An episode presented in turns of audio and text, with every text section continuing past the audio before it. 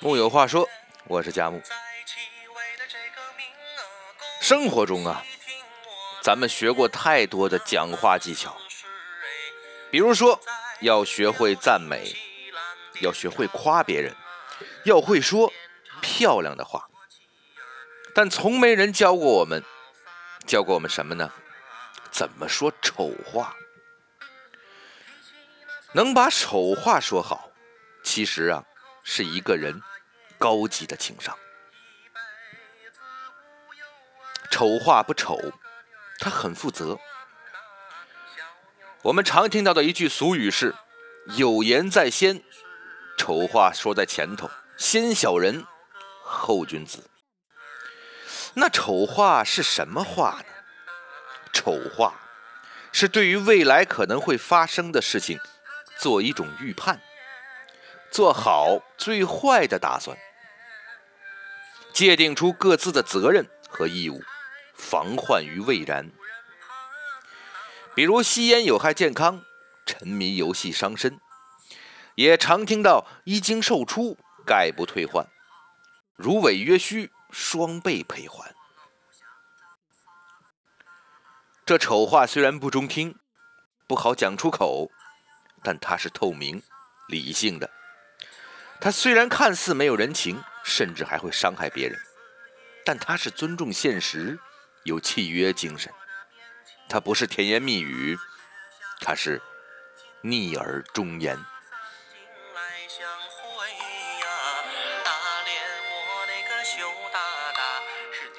一个敢于说丑话的人，说明他有契约精神，是个负责任。靠谱、爽快的人，咱们中国是人情社会，不像西方是契约社会。尤其是婚姻这样现实的社会体制，不能只谈人情，也要讲法理。协议公证财产是界定和相关抚养问题，这一点也不冷酷，这是对婚姻的负责。因为不是所有的爱情。都经得起柴米油盐和容易异化的人心。一纸契约，白纸黑字；一句丑话，良言逆耳。这是两个成年人的自觉和对婚姻的负责。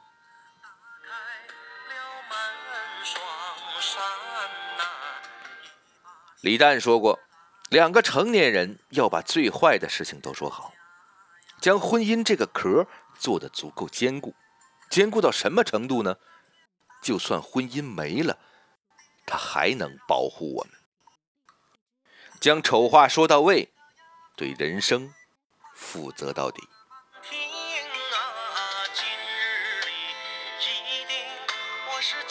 不说丑话呢，就会有丑事。丑话不说在前头，往往后头。跟着的，就是丑事。有些不幸，往往就是因为没有把丑话说在前头。比如合作做生意，却没说好股权分配，最后人财两空。朋友越是亲密，丑话说出来就越难堪。所以我们不好意思说，或者不愿意说，宁愿沉默，宁愿自己承受委屈和痛苦。最后呢？留给你的是一堆烂摊子和已经撕裂的友情。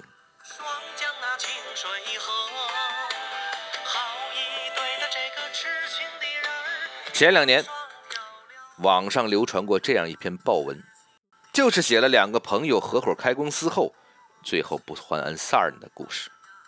主人公与朋友一起合伙开了一家公司，他是二号创始人，负责技术。拿着几千块的工资，常常写代码到深夜。因为是朋友，所以最初并没有签订合伙人协议，没商讨股权的分配，甚至也没给自己开太高的工资。他相信，都是一块创业的好哥们儿，不会亏待自己。后来，他们新注册的一个公司准备上市，眼见着发家的机会来了。他去找朋友谈判落实股权的时候，谈判失败了，因为新公司是他这位朋友独资的，老公司业务转移到了新公司。由于他之前从未签署过任何合伙人的协议，和新公司只有雇佣合同，也就是说，要么走人，要么留下来继续拿着死工资。创业的情分就此撕破脸皮，随着撕裂的还有七年的青春和金钱。提起那宋老三两口子卖大烟。一辈子中国式的人情，有种黏黏糊糊的感觉，这造成多少亲兄弟反目，多少好朋友陌路。越是真朋友，就越能理解你的丑话；越是好的合作的伙伴，也越愿意接受你的丑话。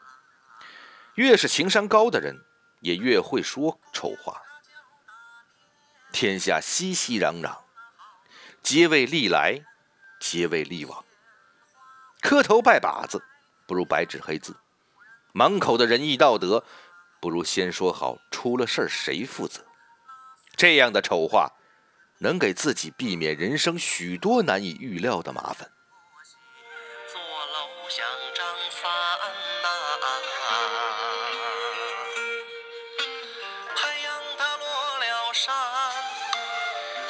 能把丑话说得漂亮的人，都有着很高的情商。说到位的丑话，往往刻骨铭心，不会模糊不清，像山一样不可动摇。就如中国古代行军打仗，都会立军令状。成吉思汗的蒙古铁骑踏遍了亚欧大陆，靠的正是这军令如山。有次打仗之前，成吉思汗立下军令：缴获的不归公者，因私者处死。敌军败退时，路上有许多碎银，有些人就揣进了自己的私囊。当成吉思汗知道带头的是他的亲属时，他拔剑说：“不是我愿意自残骨肉，而是军纪容不得你。说丑话不能暧昧不清，如同做人一般，要明明白白，不可动摇。”有的丑话也可以含蓄一点，说的好听一点。朋友向你借钱时，不好太直接让他直接还钱，但可以把丑话包裹成有感情的话。有这么一则故事：朋友向主人公借钱，但主人公丑话说在前头。不过他这个丑话说的有点漂亮。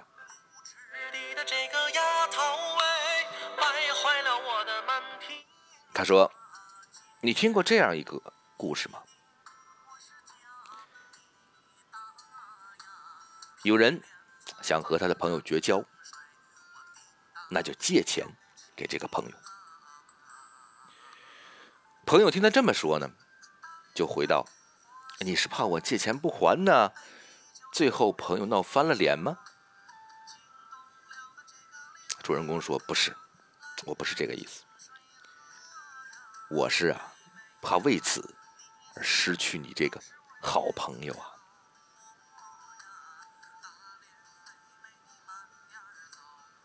借钱的朋友就说了：“你不必担心，三个月，我的贷款下来，保证先还给你，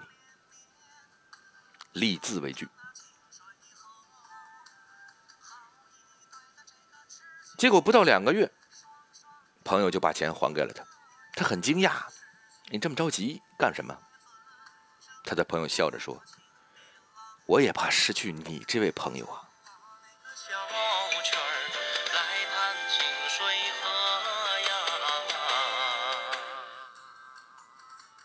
他先用珍惜朋友，由头引入，让丑话变得温柔起来，没让朋友难堪，又能提醒朋友及时还钱。把丑话温柔的说，比漂亮话还有效果。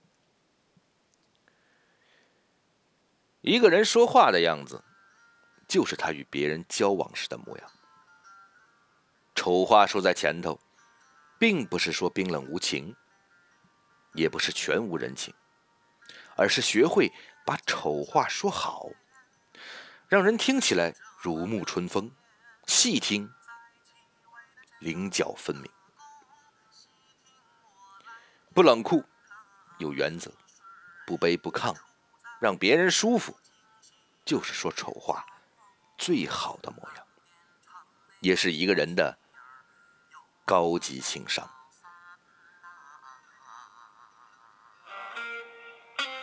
提起那宋老三，两口子卖大烟。木有话说，我是佳木，咱们下回接着聊。小妞儿年长到一十